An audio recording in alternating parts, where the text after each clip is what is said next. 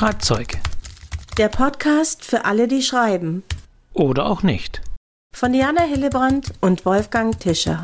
Ein allerherzlichstes Willkommen zu dieser wunderschön wohligen Weihnachtsfolge. Wenn ihr diese Folge dann hört, wenn sie rauskommt, nämlich am 17. Dezember 2023. Wir machen es uns heute gemütlich. Das sind meine Mit-Podcasterin Diana Hillebrand. Hallo Diana. Hallo lieber Wolfgang. Und ich, Wolfgang Tischer vom Literaturcafé.de. Wir reden heute wieder über ein Thema rund ums Schreiben, nämlich das Lesen. das hast du wieder schön gesagt, Wolfgang. Das musste ich einfach, das musste ich einfach so bringen. In der Tat, Thema heute ist lesen. Ja. Weil es uns eigentlich die letzte Folge Motivation, da hast du, Diana, auch gesagt, es kann auch manchmal helfen, einfach ein Buch zu lesen, wenn man selber nicht weiterkommt mit dem Schreiben.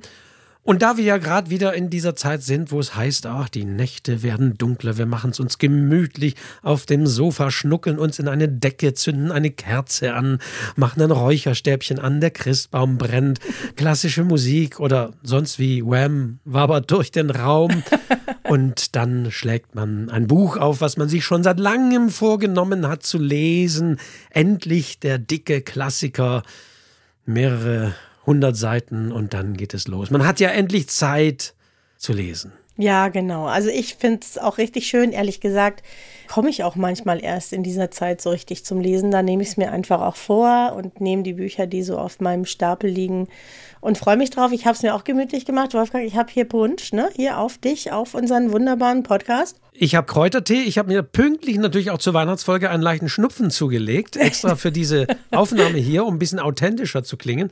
Also kein Glühwein, sondern Kräutertee hier. Das hört sich ganz wunderbar an, Wolfgang. Ja, Man muss ja eigentlich schlürfen, was eigentlich müssen, wieder blöd aber ich, ich mache das auch mal. Oh, komm, okay. oh, hier so.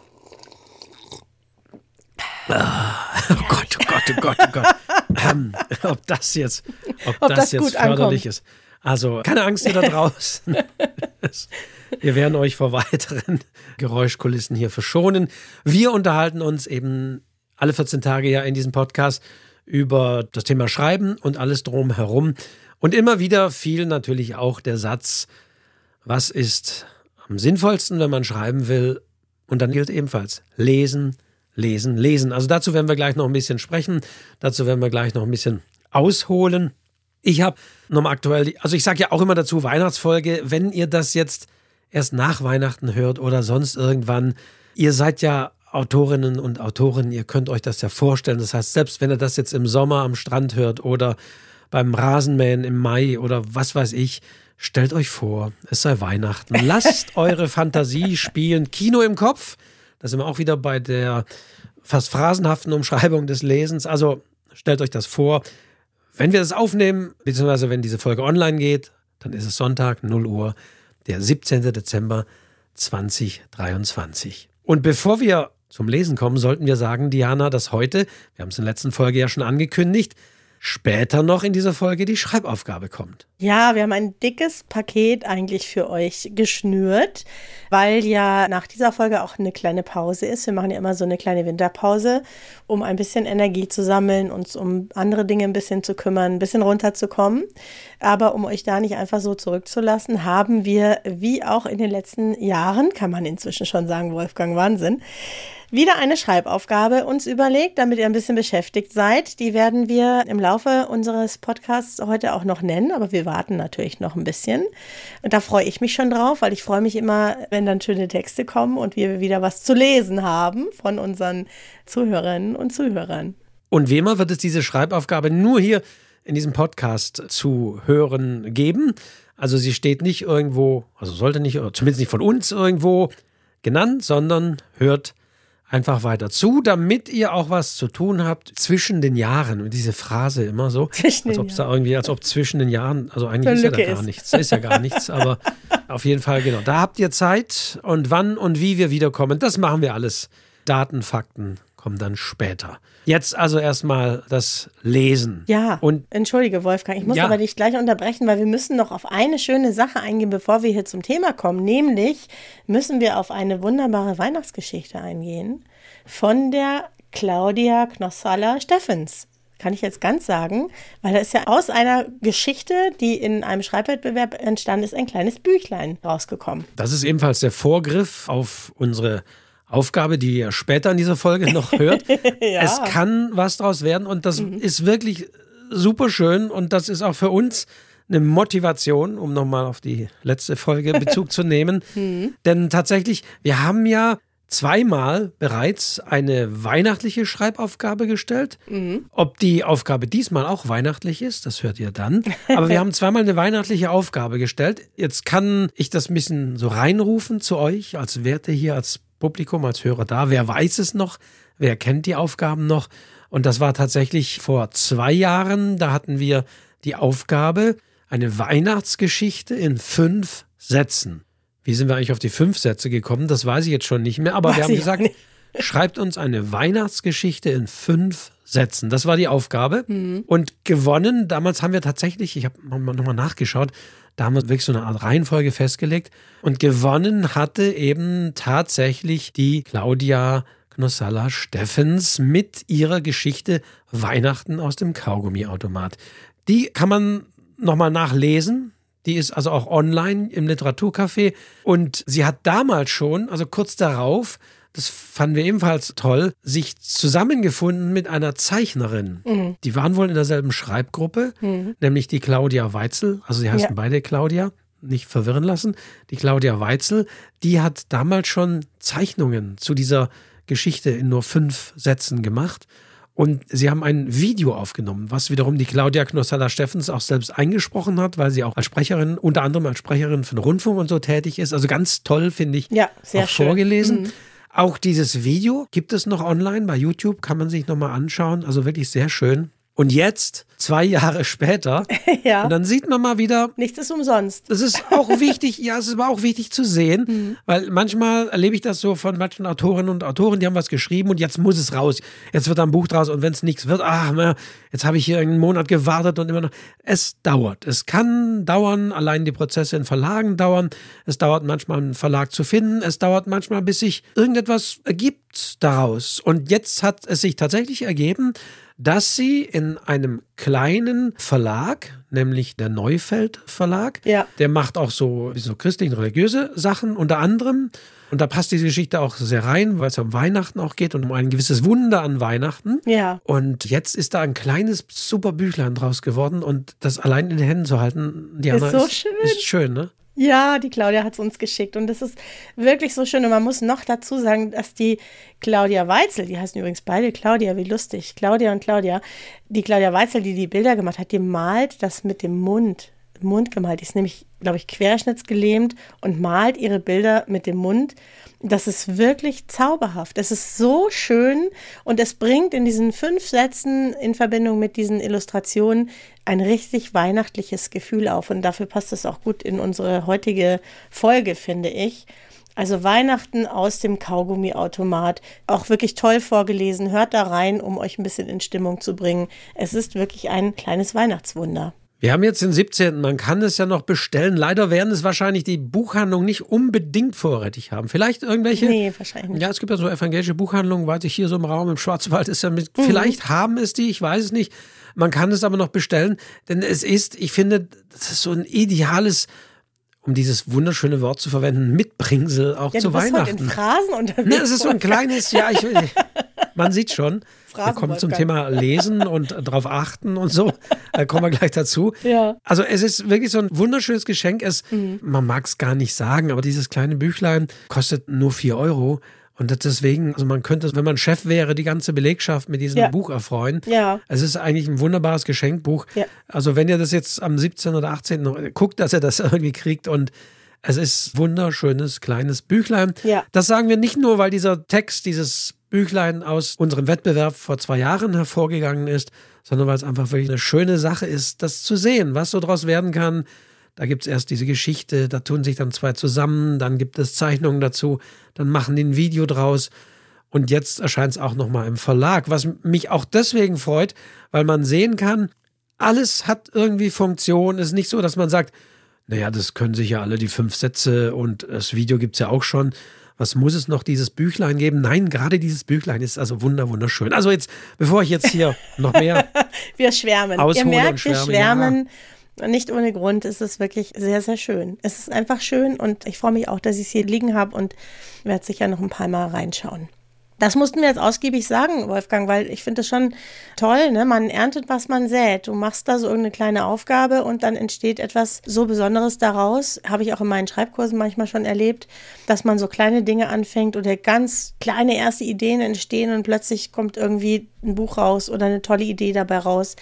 Und wie du schon sagst, ne, manche erwarten, dass so Bams kommt das Buch, aber meistens ist es doch ein Weg und eine Entwicklung und das eine kommt zum anderen zur richtigen Zeit am richtigen Ort und dann entsteht was draus. Schön. Und alles geht. Also es würde doch jeder sagen, na ja, aber fünf Sätze, ja. wie willst du daraus denn ein Buch machen? Allerdings. Aber es geht. Man ja. kann selbst mit fünf Sätzen ein wunderschönes kleines Büchlein gestalten. Ja. Und auch das ist ein bisschen so eine schöne, passt ja jetzt, wenn ihr alle schreiben wollt, finde ich eine schöne Inspirationsquelle, um zu sehen, was alles möglich ist, was alles geht.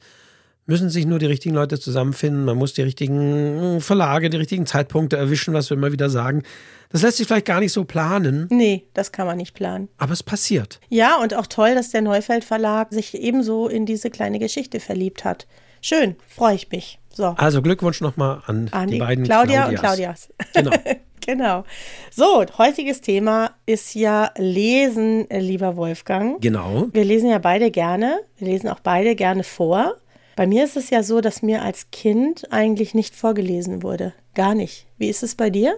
Mir wurde schon vorgelesen, aber nicht so, dass ich mich in dem Sinne dran erinnere. Mhm. Also es war eher so, dass mein Vater, glaube ich, auch Geschichten immer erfunden hat. Ja, ah, schön. Also so Märchen und so. Mhm. Und die sozusagen frei erzählt hat. Also so richtig Vorlesebücher und so, da kann ich mich nicht direkt dran erinnern. Es war eher, äh, find mir noch mal eine Geschichte, erzähl mir noch mal eine Geschichte. Ja, also ich kann mich auch nicht dran, vielleicht hat auch meine Mama ein bisschen vorgelesen, aber es war eben nicht viel. Also es war jetzt nicht so in unserem Alltag. Und ich selbst als Mama, jetzt ist ja meine, Ma meine Tochter ist ja schon fast erwachsen, aber wir haben das sehr lange gemacht. Also das war wirklich viele, viele, viele Jahre ein Ritual zum Einschlafen, dieses Vorlesen auch als ich schon selber lesen konnte, ich höre das so oft, dass jemand sagt, ah ja, jetzt kann ich selber lesen, brauche ich nicht mehr vorlesen. Und das finde ich so schade, weil das ist so schön. Du lehnst dich zurück, du machst die Augen zu. Manche Kinder haben doch Einschlafprobleme. Wir hatten da nie Einschlafprobleme. Man dämmert so weg, man rutscht so in diese Geschichte, man lässt sich so wegtragen. Und das ist eben was anderes, als wenn du es selber liest. Deswegen, ich habe das ganz lange gemacht, ganz, ganz lange. Ich finde auch, dass man sich als Erwachsene vorlesen kann. Warum nicht? Also definitiv, ich bin ja als Vorleser und Sprecher auch unterwegs bei verschiedenen Anlässen. Neulich gab es die Eröffnung eines Bücherbaumes, also ein öffentliches Bücherregal. Mhm. Und da habe ich gelesen. Und dann stelle ich immer wieder fest, oder ich stelle es auch fest, wenn aus irgendwelchen Gründen Leute zu einer Lesung kommen, und ich lese ja nicht eigene Texte, sondern ich inszeniere teilweise auch schon Edgar Allan Poe in einem Gewölbekeller oder so. Also jetzt nicht schauspielerisch, aber dennoch ein bisschen inszeniert. Und wenn da Leute reinkommen, dazukommen, die sonst das Vorlesen auch gar nicht kennen und auch mhm. gibt es ja, man darf nicht immer von sich und seiner Welt ausgehen, ja. die auch Hörbücher gar nicht kennen, mhm. die sind dann immer so ganz hin und weg, dass das geht, dass man das machen kann, dass man einfach einen Text vorlesen kann. Und da bin ich immer so ein bisschen so verblüfft, weil für mich ist das natürlich auch das Selbstverständlichste, auch anderen vorzulesen, auch zu Hause privat vorzulesen und nicht unbedingt Kindern vorzulesen. Aber ja. das ist etwas, was früher natürlich gemacht wurde, als es noch keinen Fernseher gab oder sonstige Zerstreuungsmöglichkeiten.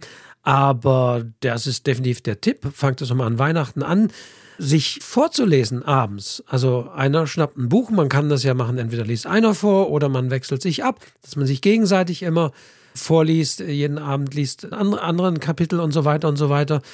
Und das macht einfach Spaß. Man trainiert auch die eigene Stimme, man trainiert auch so ein bisschen die Auffassungsgabe, weil laut zu lesen ist auch nochmal was anderes. Natürlich muss man es auch ein bisschen können. Ich sage immer, viele Autorinnen und Autoren können das nicht, ähm, aber das sage ich jetzt hier nicht so laut. Ja, aber das Vorlesen von Texten ist einfach eine schöne Sache und man sollte es auf jeden Fall mehr tun und machen und sich nicht irgendwie passiv berieseln lassen. Ja, und du lässt dich dann halt auch reinfallen. Also ich höre auch gerne Hörbücher. Da wird ja im Grunde auch vorgelesen und man driftet ja wirklich so weg. Also ich bin da wirklich so, das ist auch so, wenn ich selber lese. Aber ich finde es auch schön, mir vorlesen zu lassen. Also deswegen, ich kann das nur bestätigen, was du sagst, sich auch mal zusammenzusetzen und ein Buch zu nehmen und vorzulesen. Man macht das am ehesten noch bei den Kindern, aber ruhig auch, ist ja hochromantisch eigentlich, ne? Kannst ein schönes Buch nehmen, was beide berührt und dann liest jeder so einen Abschnitt vor. Wunderbar. Ja, und das ist auch erstaunlich, selbst laut gelesen, dass man wirklich auch sozusagen ganze Bücher sich vorlesen kann. Das geht, das glaube ich, was, oh, 500 Seiten laut lesen, um Gottes Willen. Nein, es geht, es funktioniert. Mach das mal. Das ist wirklich eine spannende Sache. Also, das ist das zum Thema auch sich gemeinsam, das Lesen und das Vorlesen vor allen Dingen wieder zu entdecken. Mhm. Der Trend für 2024, die Wiederentdeckung des Vorlesens. Und das ist wirklich, wie gesagt, ich bin manchmal so ganz gerührt, wenn Leute kommen und sagen, boah, Sie, das haben Sie ja noch nie so, dass jemand Ihnen was vorgelesen hat ah, das ist aber toll. Und dann denke ich mal, was für eine Entdeckung, weil es ist ja so günstig. Man braucht ja nur ein Buch und ja. aufklappen und loslegen. Man braucht nicht mal Musikinstrumente. Man braucht keine Sportgeräte oder sonst was für, für andere Beschäftigungen. Man braucht keinen Strom, wenn zumindest draußen noch hell ist. Also deswegen, es ist eine einfache, schöne Beschäftigung und man konzentriert sich auf eine Stimme und man übt Stimme und man, ja, also das ist erstmal das Plädoyer fürs Vorlesen, weil wir hatten ja schon mal eine Folge gemacht hier in diesem Podcast über Lesungen, aber darum geht es nicht, das ist nochmal was anderes öffentlich vorzulesen, sondern wirklich lesen, ja, ich sag mal in trauter Zweisamkeit zum Beispiel oder Dreisam oder Viersam oder je nachdem. Ja, und das ist ja auch was, also viele machen ja so Entschleunigungsgeschichten, ne, alles Mögliche, von Yoga bis ist ja auch alles fein aber auch Vorlesen und auch Lesen entschleunigt. Ne? Das ist im Grunde auch wie eine Meditation. Du gehst so in dich, du lässt dich auf etwas ein, du lässt deine Gedanken fließen, du vergisst deine Sorgen, du vergisst alles, weil du dich eben in dieser Geschichte befindest. Und das ist extrem entspannend. Das darf man nicht vergessen. Das ist was völlig anderes, als sich vor den Fernseher zu setzen, ja, wo du was Vorgefertigtes bekommst und das auch häufig sehr aufregt, egal was man anschaut, ja. Beim Vorlesen oder beim Lesen entspannt man sich. Das ist erwiesen. Du hast auch ein paar Studien, weiß ich. Es gibt da Studien dazu, wie entspannend und wie gut uns allen das Lesen tut. Das Lesen und das Vorlesen. Das hat viele Auswirkungen und natürlich ist es wichtig, es gibt die Stiftung Lesen hier in Deutschland, die auch ja, ja. Leseförderung betreibt. Wir haben die, glaube ich, schon mal erwähnt. Ja. Ich glaube, im Zusammenhang mit den Bibliotheken und so weiter. Also, weil es natürlich Lesen auch das Gehirn der Kinder anregt und weil Lesen neben dem Erzählen, dem freien Erzählen natürlich, auch die einzige, ich sag mal, kulturelle Beschäftigung in dem Sinne ist, dass man sich eben selbst auch Dinge vorstellen muss, dass man Beschreibungen in einem Buch folgen muss, dass man sich die Dinge vorstellen muss, dass wenn ein Haus, Räume, ein Schloss oder sonst wie beschrieben sind, mhm. dass man sich das eben selbst auch vorstellen muss, dass man in seiner Fantasie diese Räume auch erschafft, durchwandert, durchlebt mit den Protagonistinnen und Protagonisten. Das heißt, Lesen als Fertigkeit bedeutet eben auch Text, Worte, zu Bildern werden zu lassen. Deswegen diese Umschreibung ja immer wieder sehr gerne gehört mit Kino im Kopf. Also sich wirklich die Bilder im Kopf vorstellen, ausmalen. Und das ist dann auch eine tolle Sache, die eben auch ganz andere Hirnregionen anregt, Vorstellungskraft, Fantasie fördert, auch das Verständnis, das Verstehen, das Umsetzen und das Beschreiben. Und deswegen ist Lesen eine wichtige Sache und deswegen ist es wichtig, Kindern auch frühzeitig an das Lesen heranzuführen. Auch da gibt es Untersuchungen, dass eben, also wir sind dann die schlechten Beispiele, Diana, aber dass, wenn eben Kindern vorgelesen wurde, dann lesen die auch mehr. Und dann geben die das auch eventuell weiter an ihre eigenen Kinder und, und, und. Also es ist eine wichtige Kulturtechnik und es gibt ja auch die Möglichkeit, Lesepate zu werden, dass man Kindern, denen eben nicht vorgelesen wird, normalerweise in mhm. Haushalten, die vielleicht auch aus ganz anderen Schichten kommen, mhm. dass denen wiederum vorgelesen wird. Also auch da kann man nochmal darauf hinweisen, wenn ihr Lust habt vorzulesen, vor allen Dingen Kindern vorzulesen. Wenn ihr vor allen Dingen auch schon etwas älter seid und sagt, ich habe Zeit und ich kann da auch in Schulen und, und Kindergärten gehen oder andere Einrichtungen und Kindern vorlesen, schaut mal in eurer Stadt, Dorf, sonst was, Da gibt es diese Lesepatenschaften in unterschiedlichsten Art und Weise. Da kriegt ihr dann auch Schulungen und dann kriegt ihr dann auch ein bisschen sagen, pädagogisches äh, Rüstzeug mitgeliefert, dass ihr dann Kindern vorlest und man glaubt eben gar nicht, was für Freude das bereiten kann. Vor allen Dingen, wenn die Kinder, wie gesagt, auch aus Bereichen kommen, wo sie es nicht gewohnt sind, Texte vorgelesen zu bekommen. Ja, also hier bei uns in München sind das die Lesefüchse, die da unglaublich aktiv sind. Ich weiß gar nicht, ob das vielleicht sogar bayernweit ist, die dann auch in die Schulen gehen und vorlesen und zwar regelmäßig. Die haben wirklich feste Termine, zu denen sie dann kommen und es wird ja immer gesagt, Kinder hören nicht mehr zu oder was. Das stimmt gar nicht. Ne? Kinder lassen sich sehr gerne vorlesen, wenn sie die Gelegenheit dazu haben. Man darf das vielleicht nicht zu lang machen. Ne? Man muss vielleicht auch ein bisschen zwischendurch die Kinder mit einbinden, dass man jetzt nicht nur stoisch da seinen Text vorliest, sondern eben ein bisschen mit den Kindern das sich auch erarbeitet oder die mal mit einbindet. Dann ist das eine richtig schöne Sache. Auf jeden Fall. Macht auch Spaß. Und wenn es bleibt, dann ist es eben eine schöne Sache, wenn man auch als mhm. Erwachsener noch liest. Und ja. generell das Lesen vor dem Schlafengehen, da gibt es eben auch Untersuchungen. Wir führen die jetzt nicht alle irgendwie an und auf. Aber das natürlich Lesen vor dem Schlafengehen, also ich glaube, wenn ich jetzt nicht unbedingt den blutigsten Horrorschocker oder sonst wie lese, aber das Lesen vor dem Schlafengehen eben auch beruhigt. Absolut. Und dass es ja auch absolut okay ist, das muss man ja auch mal sagen wenn Leute beim Lesen einschlafen. Ja, ist doch wunderbar. Ist natürlich ärgerlich, wenn man sagt, oh, ich wollte das gestern, da bin ich echt schon auf der dritten Seite eingeschlafen. Okay, aber es ist eigentlich doch eine schöne Art und Weise zu lesen und dann dabei einzuschlafen und dann das Buch vielleicht noch wegzulesen und es fällt dann irgendwie auf den Boden runter, wie auch immer. aber Lesen vor dem Einschlafen ist einfach eine schöne, beruhigende Tätigkeit, die hilft, runterzukommen. Man sollte natürlich, wie gesagt, schönes Lesen, was einen auch entsprechend beruhigt.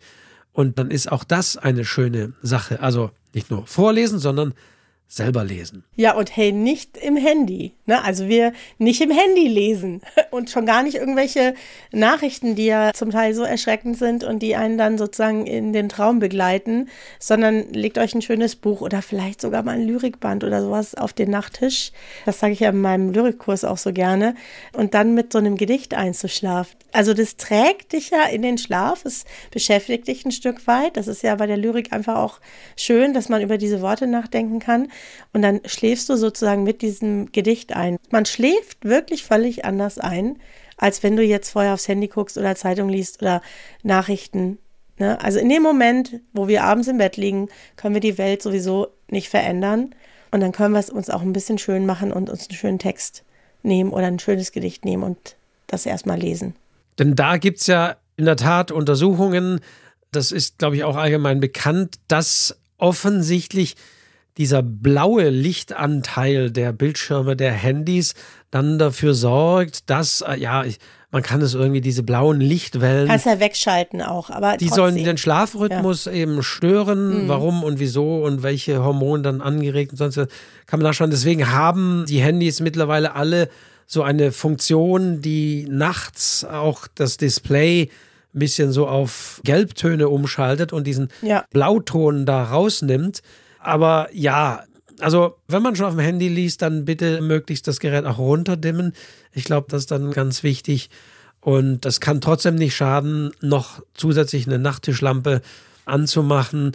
Also selbst wenn man sozusagen auf einem leuchtenden Display liest. Aber wie du sagst, besser ist es eigentlich, auf dem sogenannten Papier zu lesen. Ja, und jetzt ganz im Ernst. Ich liebe ja dieses Geräusch, wenn man eine Seite umblättert.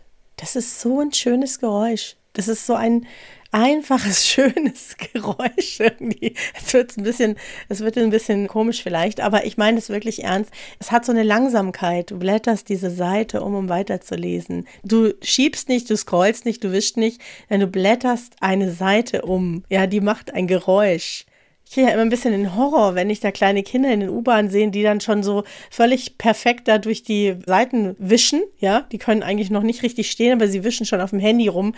Dann denke ich mir immer, gebt ihnen doch wenigstens irgendein Buch in die Hand, was sie umblättern können. Das ist ein bisschen was Haptisches ist, ja. Aber gut, das ist einfach ein Zeichen der Zeit. Ich mag das Geräusch, wenn man Seiten umblättert. Wo liest du denn, Diana, am liebsten? Also ich lese eigentlich gerne abends vorm Schlafengehen. Ich schlafe auch dann ein. Manchmal schaffe ich nicht viel, manchmal schaffe ich nur drei Seiten. Ich lese auf dem Sofa so wirklich so eingekuschelt, wie du gesagt hast.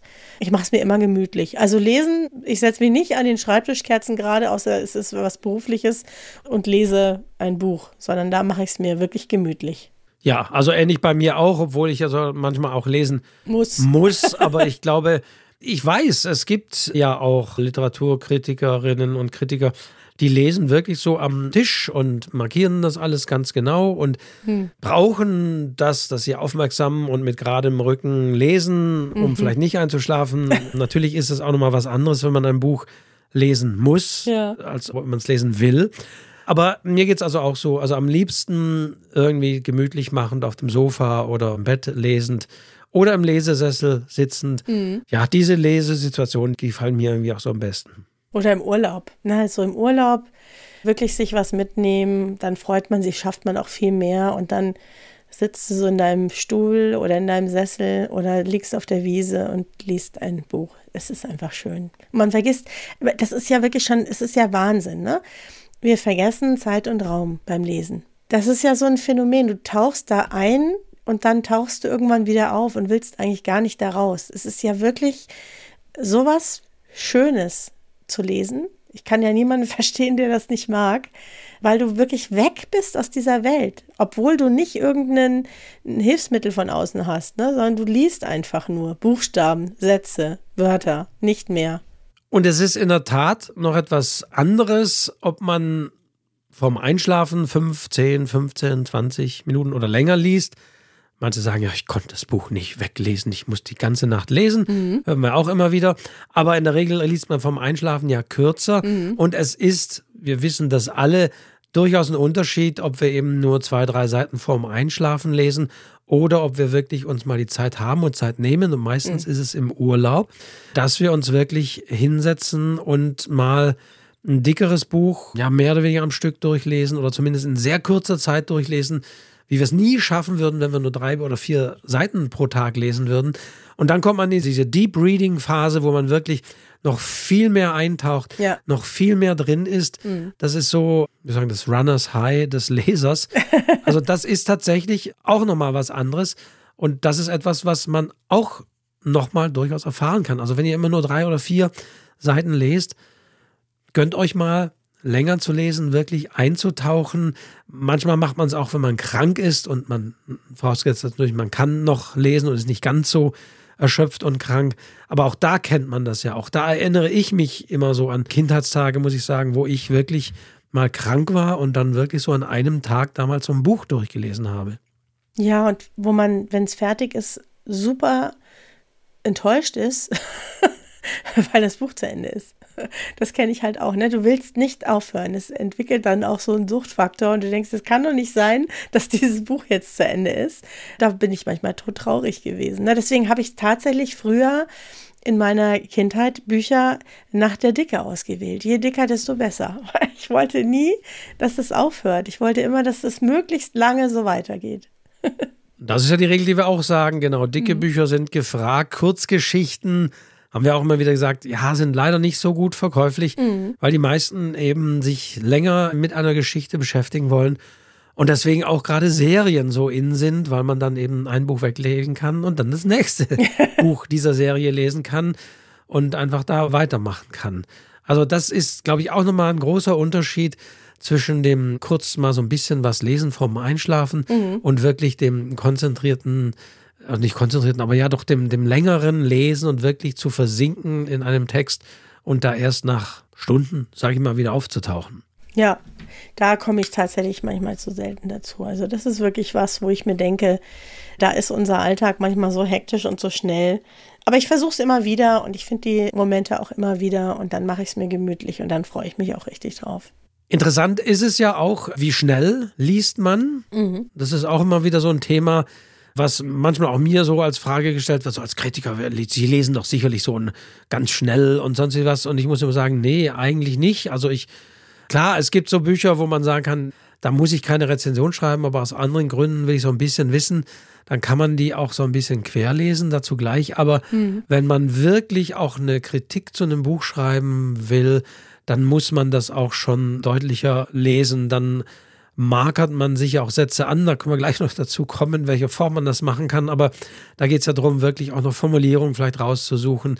Auch da kommen wir jetzt gleich noch dazu, was das für das Schreiben wiederum bedeutet. Aber man muss dann schon mit einer gewissen Konzentration lesen. Und das Lesen interessanterweise ist ja auch sowas, wenn wir lesen lernen als Schulkind, dann lesen wir wirklich zunächst mal Buchstabe für Buchstabe. Wir mhm. wissen, das ist ein A und B und wir wissen mal den Konsonanten, dann ein P, T, K und sonst wie was. Dann basteln wir das als Kind sozusagen zusammen, zusammen mhm. und können das lesen. Und irgendwann muss man aber dieses Stadium verlassen. Ja. Man merkt es gar nicht richtig. Und man merkt es gar nicht richtig. Mhm. Aber was dann ja passiert, und auch da hilft wiederum viel Lesen, das noch zu verbessern, mhm. dass wir dann nicht mehr irgendwann einzelne Buchstaben wahrnehmen, mhm. wenn wir lesen. Es sollte zumindest nicht so sein, wenn es bei euch ja. so ist, hm, sondern wir lernen Wortbilder auswendig. Ja. Also deswegen weiß man ja auch, wenn plötzlich ein bekanntes Wort in Großbuchstaben, in Versalien geschrieben ist, dann erkennen wir das Wortbild nicht mehr, weil ein G, so ein kleines G, diese Unterlänge hat. Also es ist so ein charakteristisches, eine Wortsilhouette, sage ich mal. Und mhm. wenn es nur Großbuchstaben sind, dann ist die Wortsilhouette ja immer gewissermaßen so ein kleines Rechteck. Mhm. Und dann müssen wir wieder zurückfallen beim Lesen und das wirklich entziffern, also wirklich wieder Buchstabe für Buchstabe. Aber wenn wir das, die Lesetechnik gelernt haben, dann lesen wir nach Wörtern, die wir wahrnehmen. Mhm. Und es gibt ja so berühmte Beispiele, kennt sicher jeder.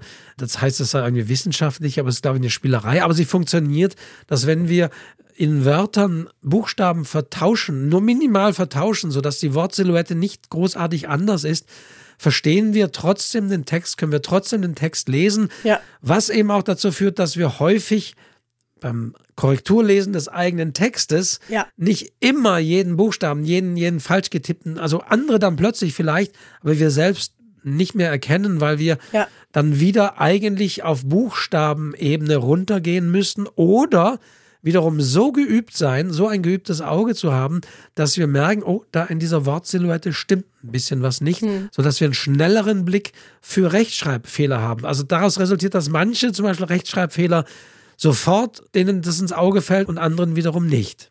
Ja, man kann ja auch die Umlaute weglassen und kann es trotzdem lesen. Das finde ich auch immer sehr spannend. Ja, ja, das stimmt auf jeden Fall. Und wenn ich mich vertippe, dann lese ich das auch 20 Mal richtig. Und ich lese es die ganze Zeit richtig und dann sagt meine Lektorin schon mal, was ist das da? Oder sie streicht es mir an, denke mir, gibt es doch nicht. Wieso habe ich das nicht gesehen? Ich habe es einfach richtig gelesen. Man ja. ist da wirklich blind dafür tatsächlich. Und der nächste Schritt ist, dass es dann ja nicht nur bei einzelnen Wörtern bleibt, sondern dass man auch, hm. dass das Auge je nachdem immer schneller springt, immer mehr hm. ja, Wörter wahrnimmt. Und dann wiederum gibt es ja auch noch gewisse Techniken.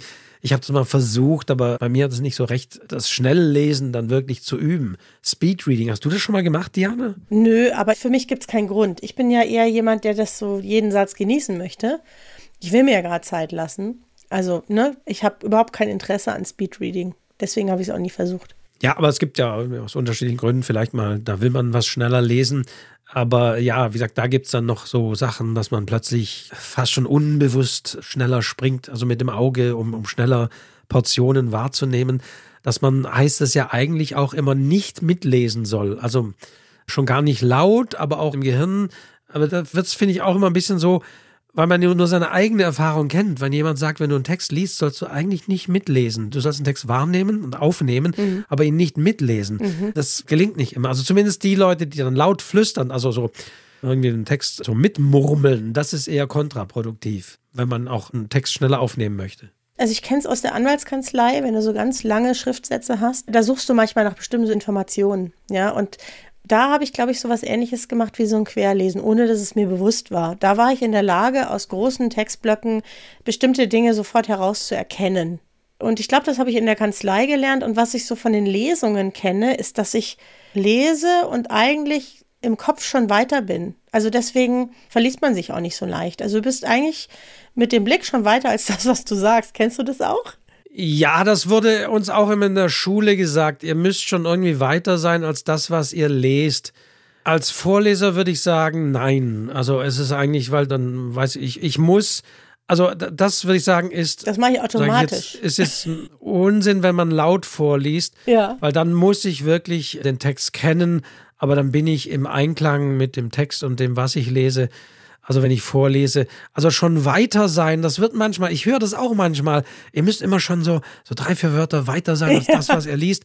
Das, muss ich sagen, ist Unsinn. In, wenn man vorliest im Text, dann muss ich im Text sein. Ich muss den Text kennen, ich muss den Text in mich aufsaugen. Aber zu sagen, du musst immer drei Wörter weiter sein und schon wissen, was kommt, das ist schlichtweg, also finde ich, wenn es da draußen Lesecoaches gibt, ich weiß, gibt es auch, die sagen es anders, aber nee, ich finde, das hört man dann auch. Das ist nicht so gut vorgelesen, als wenn man wirklich im Text, in der Zeit aktuell bei dem Wort ist, was ich gerade auch lese. Aber da ist natürlich der Unterschied, dass ich eigene Texte lese. Das heißt, du kennst ja irgendwann deinen Stil, du ahnst auch schon tatsächlich voraus, was du vielleicht als nächstes geschrieben hast.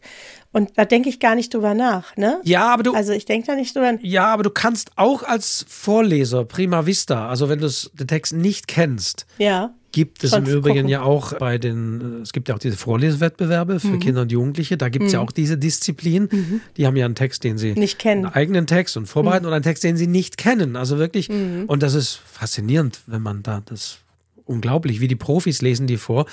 Also da gilt aber, finde ich, schon auch das Gleiche, dass man beim Vorlesen, selbst wenn man einen Text nicht kennt und nach ein paar Sätzen so ein bisschen den Stil der Autorin des Autors drauf hat und eigentlich durchaus schon weiß, wohin der Satz geht, läuft. Mhm. Und man weiß, das kann ich, wie gesagt, aus eigener Erfahrung sagen, man weiß zum Beispiel, es fehlt noch ein Verb. Mhm. Das muss noch kommen. Und im Idealfall weiß ich eigentlich, auch ohne dass ich es kenne und auch ohne dass meine Augen drei Wörter vorspringen, weiß ich schon, welches Verb das in etwa sein wird. Ja. Sonst ja, habe ich ein Problem, wenn dann irgendwie, dann stimmt die Satzspannung nicht mhm. beim Vorlesen. Aber ja, also deswegen, ja, eigenes ja, aber selbst auch fremdes. Also ich finde, es funktioniert durchaus sonst könnten wir auch nicht vorlesen. Deswegen, wenn wir das üben, ja. das Üben da reinzukommen, dann funktioniert es einfach. Dann weiß man, dann hat man, sind es kurze, sind es lange Sätze, wie wird das geschrieben und da kommt man schon rein. Das sage ich jetzt so als jemand, der regelmäßig eben als Sprecher und Vorleser Texte vorträgt. Ja. Aber ja, dieses Schnelllesen dazu noch eines, weil du sagst, du hast es in deiner juristischen Tätigkeit dass du schnell weißt, wo Dinge sind. Also eins muss man ja festhalten, das finde ich auch faszinierend, dass man ja häufig bei Büchern auch immer so ziemlich genau weiß, wo war denn diese Stimmt. sehr markante Textstelle? Ja, hast du recht. Also man hat so. da ein fast schon mhm. räumliches Gedächtnis, dass man ja. weiß, das war oben links auf der Seite und so im ersten Drittel. Mhm. Also das ist auch eine interessante Sache, dass man das sich auch Stimmt. fast schon räumlich merkt. Und das andere, was ich manchmal feststelle, dass wiederum habe ich noch nicht näher untersucht, was das für Schreiben der Autorinnen und Autoren ausmacht. Es gibt tatsächlich Texte, die kann man sehr gut durchscannen, sage ich mal, wenn man so in etwa wissen möchte, wie geht die Handlung und wie passt die, weil diese Autorinnen und Autoren sehr viel Infos immer in entsprechend markante Absätze oder Abschnitte legen. Mhm. Also ich bin da noch nicht näher eingestiegen, aber mhm. es gibt Texte, und da kann ich nicht sagen, die haben nur kurze Sätze oder so in der Art, aber es gibt Texte, mhm. da kann man wirklich, wenn man so schnell blättert, immer wieder Textabschnitte scannt mhm. und vor allen Dingen, wenn man die Anfänge der Absätze scannt, mhm. weiß man in etwa, worum es geht, weil die wohl, das ist meine Theorie, Infos am Anfang der Absätze reinbauen. Und dann gibt es wiederum Texte, da funktioniert das einfach nicht. Da bekomme ich nicht mit, was da eigentlich passiert, wenn ich nicht lese. Wie gesagt, nicht, wenn ich eine Kritik schreibe, aber wenn mhm. ich schnell mal wissen will, worum geht es in dem Buch oder wie mhm. geht's aus. Mhm. Oder ich habe jetzt die ersten paar Seiten gelesen, ich muss keine Kritik schreiben, aber es interessiert mich trotzdem, wie geht's aus, wie.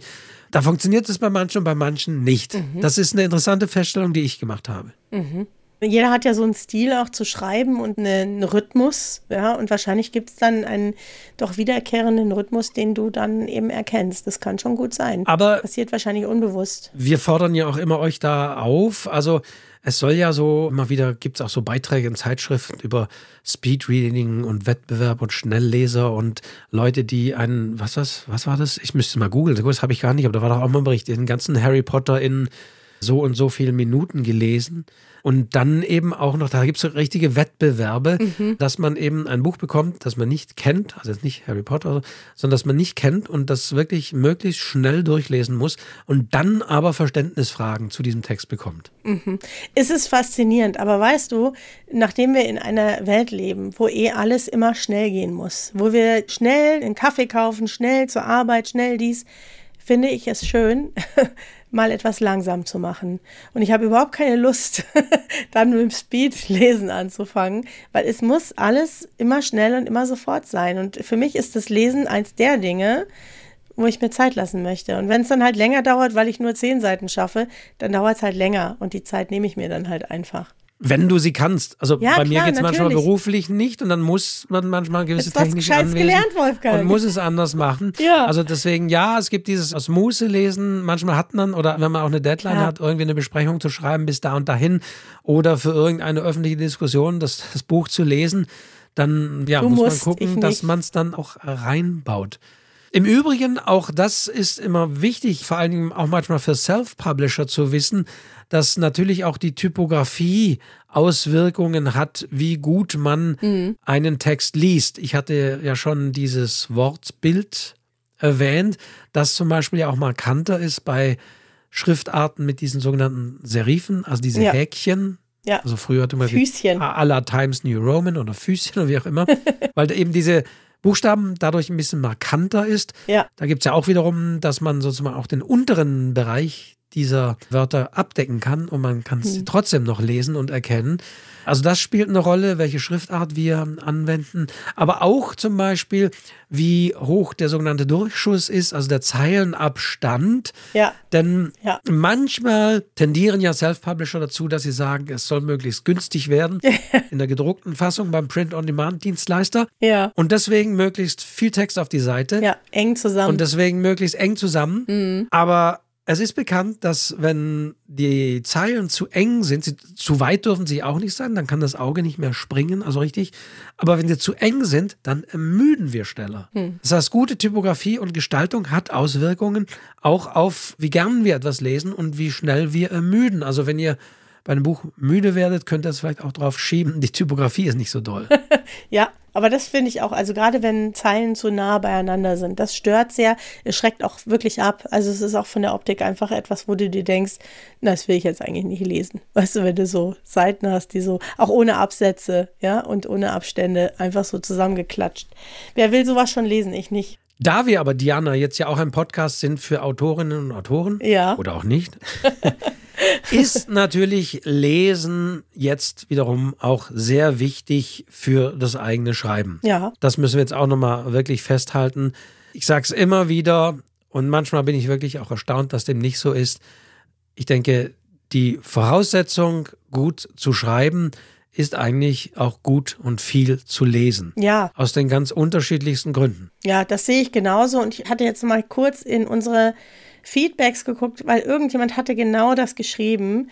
Ja, also, dass er sich einfach so ein bisschen wieder bemüßigt gefühlt hat, auch zu lesen, ein gutes Buch in die Hand zu. Also richtig kickt das, wenn ich gerade ein gutes Buch lese. Genau, hier. Der Mike hatte das geschrieben. Genau, das war nach der Motivationsfolge, wo das er gesagt der, hat, er motiviert sich, indem er andere Bücher liest. Ja, das ist toll. Ja, finde ich auch. Und auf die Idee kommen lustigerweise viel zu wenige. Ja, aber auch dieses Sätze wahrnehmen, schöne Sätze wahrzunehmen und bewusst wahrzunehmen und sich dann vielleicht sogar zu sagen, Mensch, was steckt in so einem oft einfachen Satz alles drin? und sowas möchte ich vielleicht auch machen, das inspiriert einen auch wahnsinnig, ja. Und, und die ganzen Geschichten inspirieren einen wahnsinnig. Also Leute, die schreiben, finde ich wirklich, die sollten auch lesen. Ich habe gelegentlich mal jemand gehabt, der gesagt hat, ich habe nicht viel gelesen. Die tun sich dann in der Regel auch schwer. Natürlich tun sie sich schwer, ja. Also sehr, sehr häufig ist vielleicht übertrieben, aber ich bekomme doch hin und wieder meinen Seminaren dann dadurch einen Eindruck, wenn ich, das habe ich hier ja auch schon des Öfteren gesagt, beim Thema Verlagssuche, wenn ich den Leuten dann sage, wenn sie sagen, ja, welcher Verlag oder welches Thema und was, dann sage ich, ja, was lest ihr denn? Welchen Verlagen erscheinen ja. denn die Bücher, die ihr so lest? Mal lesen. Und manchmal, gelegentlich, kriege ich dann so einen Blick und oh, ich lese eigentlich, also selber lese ich, selber lese ich gar nicht so viel. Also manchmal fühlen sich Leute bemüßigt zu schreiben, ja. aber sie lesen selbst gar nicht. Und dann sage ich auch, das kann gar nicht so funktionieren, weil zu lesen, vor allen Dingen in dem Genre auch zu lesen, ja. in dem man schreibt. Aber nicht nur, auch andere Genre hm. sollte man lesen. Das schult einfach den Blick, wie machen es andere, was hat mir dran gefallen, was hat mir dran nicht gefallen, welche Formulierung war klasse, welche Beschreibung eines Vorgangs war sehr plastisch. Oder wenn ich ein Problem damit habe, zum Beispiel mit Naturbeschreibungen, mhm. dann ist es durchaus förderlich, auf Naturbeschreibungen in anderen Büchern zu achten und zu sagen, warum hat mir das, wie hat der das gemacht, wie hat die das gemacht, warum hat mich das so angesprochen, warum war die Beschreibung dieser Landschaft für mich da plötzlich so plastisch, dass sie wirklich vor meinen Augen stand. Das zu analysieren und dem genau nachzugehen, das ist etwas, was man wirklich beim Lesen lernt und was man dann für das eigene anwenden kann. Wohlgemerkt natürlich nicht eins zu eins Formulierung zu übernehmen, dann wäre das eine Urheberrechtsverletzung, sondern zu ein bisschen, wie, wie, wie ist das gemacht, was kann ich davon lernen? Ja. Und das ist deswegen förderlich natürlich für das eigene Schreiben, auch die von mir immer wieder häufig zitierten Phrasen und Worthülsen, auf die komme ich ja nur, wenn ich merke, wie oft eine gewisse Phrase und Worthülse irgendwo auftaucht. Und dazu muss ich wiederum lesen, dazu muss ich sagen, boah, nee, das ist so abgegriffen, dass man nicht irgendetwas schreibt und alle anderen sagen, na ja, aber das habe ich auch schon zigmal gelesen und man selbst hat man es nicht zigmal gelesen, weil man selber weil man gar nicht liest. nicht liest. Deswegen ist auch das sehr wichtig zu sehen, ah, das war wirklich abgegriffen, da war wirklich, nee, so möchte ich nicht schreiben. Da muss ich für mein Schreiben nochmal was anderes ausdenken. Da hilft das Lesen. Ja, und man entwickelt ganz automatisch auch ein Gefühl für Dramaturgie. Du kriegst sozusagen intuitiv mit, wie so eine Geschichte verläuft, wo ein Höhepunkt, also da musst du gar nicht so bewusst drüber nachdenken, das kriegst du so ins Gefühl, ja auch was Längen von Geschichten. Also dann hast du ein Gefühl, wie lange so ein Buch sein sollte, weil du einfach Bücher gelesen hast und das verinnerlicht sich irgendwie und dann kriegst du auch ein Gefühl für Spannungsmomente, für Übergänge und es passiert auf so einer Ebene, die einem oft gar nicht bewusst ist, aber es passiert. Und dann hat man damit, glaube ich, viel weniger Probleme, als wenn man dann wie an so einem Reißbrett sich überlegen muss, wie baue ich das dramaturgisch aus, wenn du einfach so ein Gefühl hast. Und die großen Autoren, die sagen, ich plane kein Buch, ich glaube, einer deiner Lieblingsschriftsteller, wie heißt er noch, Mr. King. King. Steven, der. Stefan ich, König? Ja, der hat es, glaube ich, auch so im Gefühl, dass der gar nicht planen muss, weil er so viel schreibt und vielleicht auch so viel liest, dass er darüber nicht bewusst nachdenken muss. Also das bringt unglaublich viel. Also nachdem, wie oft Stephen King zitiert ist bei anderen Büchern, muss er auch unglaublich viel lesen. Ja.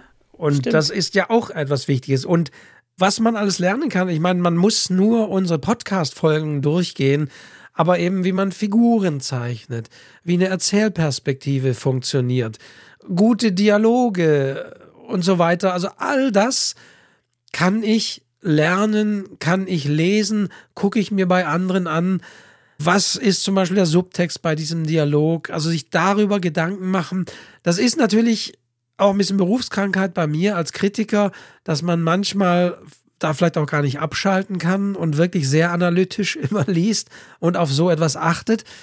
Aber es hilft natürlich auch da, genauer zu lesen, nicht einfach zu sagen, oh, es war jetzt sehr berührend, aber warum war das so? Warum hat mich das berührt? Mhm. Warum fand ich diesen Dialog jetzt sehr spannend? Warum hat dieser Dialog funktioniert, ohne dass ein sagte sie, sagte er, sagte sie, sagte er dahinter stand? Ja. Warum wusste ich das? Wie hat es die Autorin gemacht?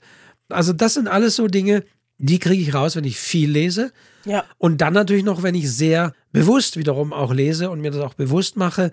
Und wenn ich vielleicht auf Dinge achte, wo ich selbst noch Schwächen habe. Wenn ich weiß, zum Beispiel, ja, Dialoge sind bei mir nicht so stark, dann mal zu gucken, wie machen das andere und sind die stark oder nicht und woran liegt es? Als Beispiel. Oder Figurenbeschreibungen. Möglichst glaubhaft, möglichst plastisch, Figurenentwicklungen und so weiter und so weiter. Das kriege ich nur mit, wenn ich viel lese und idealerweise das aufgreife für mich wie immer. Man muss in jedem Handwerk üben. Ja. Und man kann natürlich beim Schreiben üben. Aber in dem Fall, beim Handwerk des Autoren und der Autorin, gehört Lesen mit zum Üben für das Schreiben. Ja, und außerdem fördert ihr damit das, was ihr fördern wollt, nämlich Autoren zu unterstützen. Wenn man liest, dann kauft man Bücher und damit helft ihr euch letztendlich auch selbst auf diesem Markt und auf diesem Buchmarkt, weil genau das ist ja das, was wir wollen. Wir wollen ja letztendlich auch unsere Bücher verkaufen und wir wollen, dass sie gelesen werden. Also das ist eine ganz runde Geschichte und außerdem, und das muss ich jetzt noch sagen, weil das habe ich auf einer Seite, ich, ich sage jetzt einfach nur von einer Krankenkasse gelesen. Wolfgang fand das ja nicht wissenschaftlich genug. Ich habe hab hab das Original sozusagen noch gefunden Original. Bei, bei Science Direct. Das genau. englische Original. Da kann man immer mit angeben, wenn man dann irgendwie diese verlinkten Dinge, aber ja. Wir a chapter das. a day, Association of Book Reading with long, oh Gott. Long ja, das hast du jetzt davon. Long, okay, ah, ah, ja, das hast du jetzt. Das hast jetzt ja, ein englisches Wort, das ich nicht kenne. Okay. Kann passieren. Wir verlinken es. Ihr könnt das mal aussprechen. Genau, das Lesen die Entspannung fördert, ist ja klar. Dass es vielleicht auch demenzpräventiv ist, ist vielleicht auch klar. Intelligenter macht, also es gibt eigentlich nichts Schlechtes, ne? Es gibt nichts Schlechtes über das Lesen. Also hast du irgendwas gefunden, was am Lesen negativ ist? Ich weiß nicht. Die Augen, die, die Augen. Augen. Ja. Aber selbst da heißt es, das ist jetzt, wenn man natürlich. Bildschirm ist schlimmer. Bildschirm ist schlimmer ja. und natürlich sollte man darauf achten, dass die, die Lichtsituation entsprechend ist, dass man da nicht so klar. sich konzentriert und natürlich spielt auch das Alter dann eine Rolle. Die Augen und die Fähigkeit des Scharfstellens lässt ja irgendwann auch nach, äh, ganz klar. Zum Augenoptiker dann rechtzeitig gehen und sich eine Brille ja. auch äh, geben lassen. Aber in der Tat, sonst ist Lesen für alles gut, zur Entspannung und sonst wie. Und jetzt kommt noch, das Lesen verspricht das ewige Leben. Ja.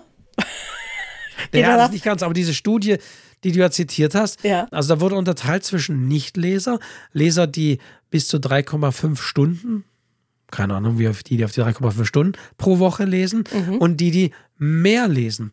Und die Probanden mussten mindestens 50 Jahre alt sein. Mhm. Und das ging über zwölf Jahre. Oh. Das war die Universität in Yale, hat diese Untersuchung mhm. gemacht. Ging über zwölf Jahre. Mhm. Und dann haben sie geguckt, wer, wer lebt noch nach einer gewissen Zeit. Und sie sagen, die Lebenserwartung der Probanden, die wöchentlich bis zu dreieinhalb Stunden lasen, war 17 Prozent höher als die Lebenserwartung der Nichtleser. Mhm. Und bei den Viellesern, die pro Woche mehr als dreieinhalb Stunden lesen, also noch mehr, lag die Lebenserwartung sogar 23 Prozent höher. Toll. Ich habe jetzt kurz gezuckt, weil du sagtest. Ja, wenn ich nur lese, lebe ich ewig. Das ewige ja. Leben. Okay, da stimmt jetzt irgendwas nicht, Wolfgang. Aber länger leben, das auf jeden Fall. Und es steht ja auch noch. Leser leben länger. Das kann man natürlich sagen, ja, okay, aber die, die Zeit haben, mehr zu lesen, die haben wahrscheinlich generell auch ein entspannteres Leben oder können sich das auch leisten, müssen hm. nicht irgendwie drei Jobs gleichzeitig machen oder sonst wie. Also es heißt hier eben auch noch, dass sie solche Faktoren ausgerechnet haben. Wie auch immer das ist, ihr könnt das nachlesen. Ja, also nachlesen. am besten, ich habe es bei Geo auch gefunden, du bei einer Krankenkasse. Aber es gibt auch das Original dieser Untersuchung, die man bei Elsevier nachlesen kann. Diese ganze Studie da ist das nochmal genauer ausgeführt, wer das nochmal das verlinken wir. haben möchte. Ja. Aber ich befürchte ja, Wolfgang, dass jetzt doch einige, die uns zuhören, schon ein bisschen mit den Hufen scharren, wie man so schön sagt, weil sie nämlich auf etwas warten. Was könnte das wohl sein, Wolfgang? Bald ist Weihnachten. Die Schreibaufgabe. Die Schreibaufgabe. Ich glaube, wir sollten mal so langsam an unsere Schreibaufgabe denken, oder? Ja, schade. Ich könnte zum Lesen noch sehr viel sagen. Also Lesekreise zum Beispiel haben wir auch gar nicht angesprochen. Stimmt. Aber wenn ihr lesen wollt und es ist ja auch wichtig, also beim Lesen ist natürlich so, man liest ja sehr, also Lesen ist ja eine einsame Sache, auch wie Schreiben natürlich eine einsame Sache ist. Und es ist aber schon von Vorteil, sich manchmal auch über die Dinge, die man da feststellt, sich auszutauschen. Mhm. Und deswegen sei noch erwähnt, es gibt ja auch Lesekreise. Und am besten die, wo man sich auch persönlich trifft. Es gibt natürlich mhm. auch Lesekreise bei irgendwelchen Online-Medien, Facebook, wer sich erinnert, Ältere erinnern sich. Da gibt es also auch Lesekreise so in digitaler Form oder es gibt sowas. Mhm. Aber wenn man das persönlich macht, ist es eine schöne Sache und dann kann man sich auch nochmal austauschen über das ja. Gelesene und Wahrgenommene. Das wollte ich noch erwähnen. Da hast du recht. Also Stichwort ja. Lesekreis. Und was ich auch noch irgendwie erwähnen könnte, ist, Diana, wenn du ein Buch gelesen hast, sieht man das? Ja. ja. Ja, ich bin da nicht so, irgendwie kann ich Bücher nie so lesen, dass man das nicht sieht. Also bei hm. mir gibt es immer irgendwelche Spuren. Da könntest du dann mit mir Probleme bekommen, weil ich bin ja gelernter Buchhändler. Und ich habe schon in meiner Ausbildung, weil man ja manchmal in Bücher auch reinlesen musste oder lesen musste, hm. die man dann später ja auch noch wieder verkauft hat. Man kann hm. ja nicht sich alles dann kaufen. Hm. Kann ich sozusagen auch ein Buch lesen, indem ich wirklich nur die Seiten minimal öffne und mir tut es buchstäblich im Herzen weh, wenn jemand so ein Buch so aufklappt und womöglich nochmal so mit der Handfläche da drüber streicht in der Mitte. Wenn es so eine Klebebindung ist, dann höre ich es fast schon knirschen. Und das ist das geliebte Buch, Wolfgang. Ja, deswegen, also mittlerweile kann ich es, aber früher konnte ich auch keine Bücher ausleihen, weil wenn es dann zurückkam mit quer gelesenem Rücken, äh, es war für mich der Horror. Da sagt, kauf mir bitte ein neues. Wie sieht denn das aus? Man sieht, dass das Buch gelesen wurde. Ja, herrlich. Das ist ja das, was es will. Was wollen Bücher? Sie wollen gelesen werden. So, frag mal ein Buch. Ja. Welche Variante dem Buch jetzt selbst besser gefällt? Da können wir mal drüber reden, Wolfgang. Aber das finde ich auch noch so interessant. Also, ja. das ist auch noch ein Punkt Lesen. Manche Leute irgendwie sagen, bei dir hast du deine Bücher überhaupt schon gelesen? Das sieht alles so ungelesen aus. Und ich sage, ja klar, weil es ist doch schrecklich, wenn so Bücher so. Ja. Aber andere sagen natürlich, ein Buch muss diese Spuren haben, muss Kaffeeflecken haben. Andere. Ja, es muss ja nicht so krass sein. Auch streichen auch an und markern da drin rum und oh, für mich der Horror. Also das, was ich eben mache, ist natürlich solche Kleber anzubringen bei wichtigen Stellen, die für meine Rezension wichtig ist oder Zitate oder sonst wie, schreibe ich mir manchmal die auch raus. Aber das ist schon das Höchste, die man möglichst rückstandslos wieder entfernen kann. also dann darfst du dir von mir nie ein Buch ausleihen. Bei mir sind manchmal, ich marker was ein. Na, ich schon bei dir, aber du nicht bei mir. ja. Ich glaube, du wärst geschockt vielleicht. Also ja, da sieht man mal, wie unterschiedlich wir sind, lieber Wolfgang. Wir wissen es ja schon länger, dass wir da nicht so auf einer Wellenlänge sind. Aber ja. Klingt immer sehr pedantisch, ne? Aber ja, ist es auch. Ich glaube, das ist so eine Berufssache, glaube ich auch. Mhm, kann schon sein. Fragen wir mal, wenn Buchhändlerinnen und Buchhändler jetzt zuhören, also ihr könnt uns ja immer Feedback zu jeder Folge geben. Wie ist das bei euch mit Lesen? Mhm. Sagt ihr im Buch, muss man das ansehen? Oder nee, im Buch ist heilig ist ein Objekt und es darf nicht einfach so. Ja, die Buchhändler, da verstehe ich das ja noch, die wollen die ja dann auch weiterverkaufen. Aber weißt du, wenn du da ein Buch hast, was schon so richtig zerlesen aussieht und du gibst es jemandem, sagt, mein Gott, ich habe es so geliebt, ich habe es ganz oft gelesen, dann sieht man dem Buch das auch an. Man sieht es dem geliebten Buch an, verstehst du? Das ist, hat ja auch was. Ja, es hat ja auch was, dass man dem anmerkt, wie sehr es gelesen worden ist, mit welcher Inbrunst es gelesen worden ist. Wolfgang, da kommen wir nicht zusammen. So. Aber jetzt. Nun sei die Messe gelesen, um eine Mann und Karlauer rauszuhausen. Und wir kommen jetzt, weil jetzt haben wir die Stunde. Ja. Also nicht das nach dem Motto, erst nach einer Stunde hören wir auf. Das nicht, aber ihr wisst, dieser Podcast dauert etwa eine Stunde. Aber wir haben jetzt natürlich noch. Unsere Schreibaufgabe. Die angekündigte Schreibaufgabe. Ja, genau. Ja, und wir haben uns wie immer ein paar Gedanken gemacht, mit was schicken wir euch in die Winterpause die ja auch ein bisschen länger ist dieses Jahr. Und die Idee kam von dir, Wolfgang.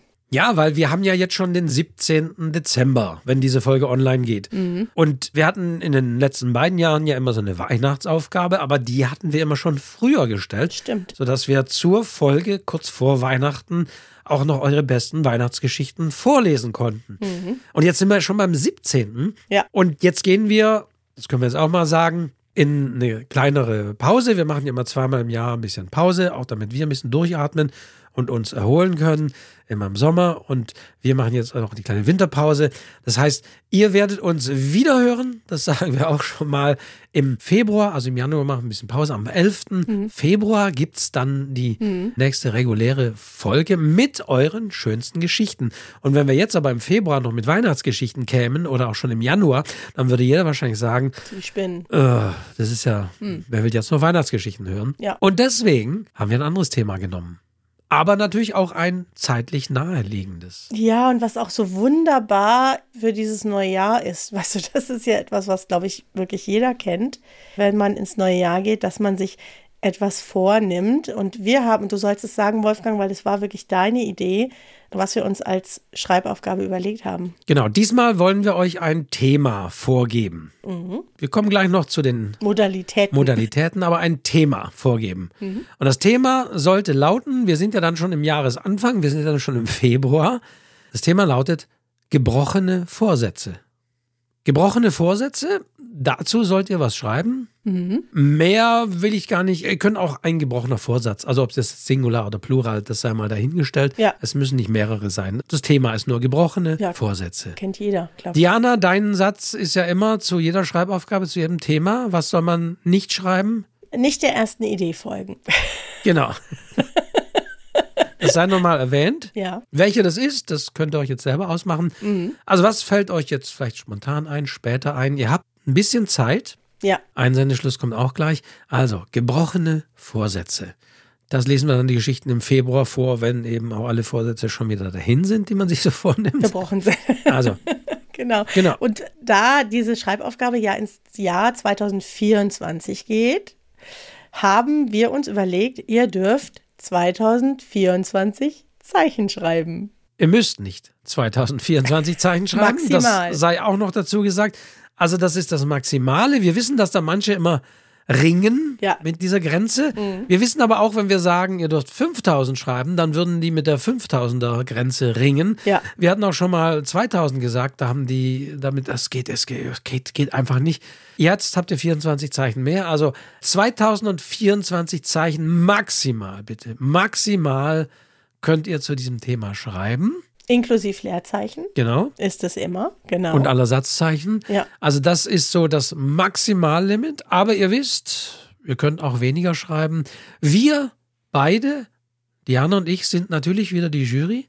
Das heißt, wir müssen das auch alles lesen und auch anschauen. Wir werden das auch alles lesen und anschauen. Ja. Schauen wir mal, wie viel da kommt, ob das diesmal wieder ein bisschen Rückgang hat oder ob es mehr werden. In der Regel sind es ja immer mehr Beiträge gewesen. Mhm. Aber wir werden jeden einzelnen Beitrag lesen, weil es natürlich spannend ist, auch da wir das Thema Absolut. gebrochene Vorsätze umgesetzt habt. Genau, der Wolfgang wird auf seiner Seite vom literaturcafé.de wieder ein Formular haben, wo man auch nicht mehr Zeichen reinkriegt, ja. Und deswegen solltet ihr euch wirklich dran halten, maximal 2024 Zeichen sind erlaubt. Genau, Formular und Form ist eben wichtig. Bitte Einsendungen nur über dieses Formular, über diese Texteingabefelder. Da wird natürlich auch noch Name und so weiter abgefragt.